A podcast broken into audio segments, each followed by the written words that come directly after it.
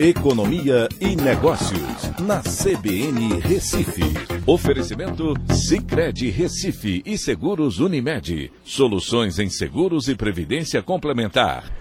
Olá, amigos, tudo bem? No podcast de hoje eu vou falar sobre o setor de serviços que cresceu novamente em agosto e agora está 10,1% acima do nível pré-pandemia.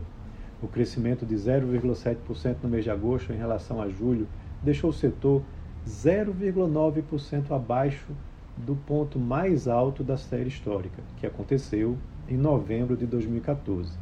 PIB e taxa de desemprego vão ser revisados.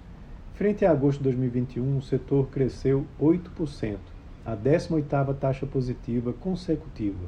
O acumulado do ano chegou a 8,4% e o acumulado dos últimos 12 meses ficou em 8,9%.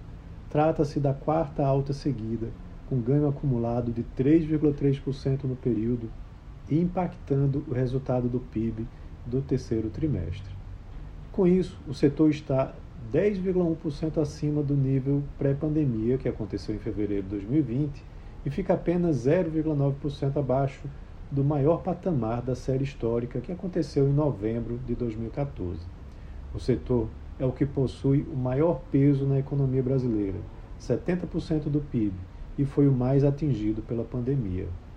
Três das cinco atividades eh, principais avançaram. Serviços prestados às famílias teve seu sexto crescimento seguido, de 1%, acumulando 10,7% nos seis meses. Outros serviços cresceu 6,7%, informação e comunicação 0,6%, e aí, transportes teve uma queda de 0,2% e serviços profissionais administrativos complementares ficou no 0 a 0. Ao analisar por estados, 18 das 27 unidades da federação tiveram alta. Os impactos positivos mais importantes vieram de São Paulo, Distrito Federal, Minas Gerais e Rio de Janeiro.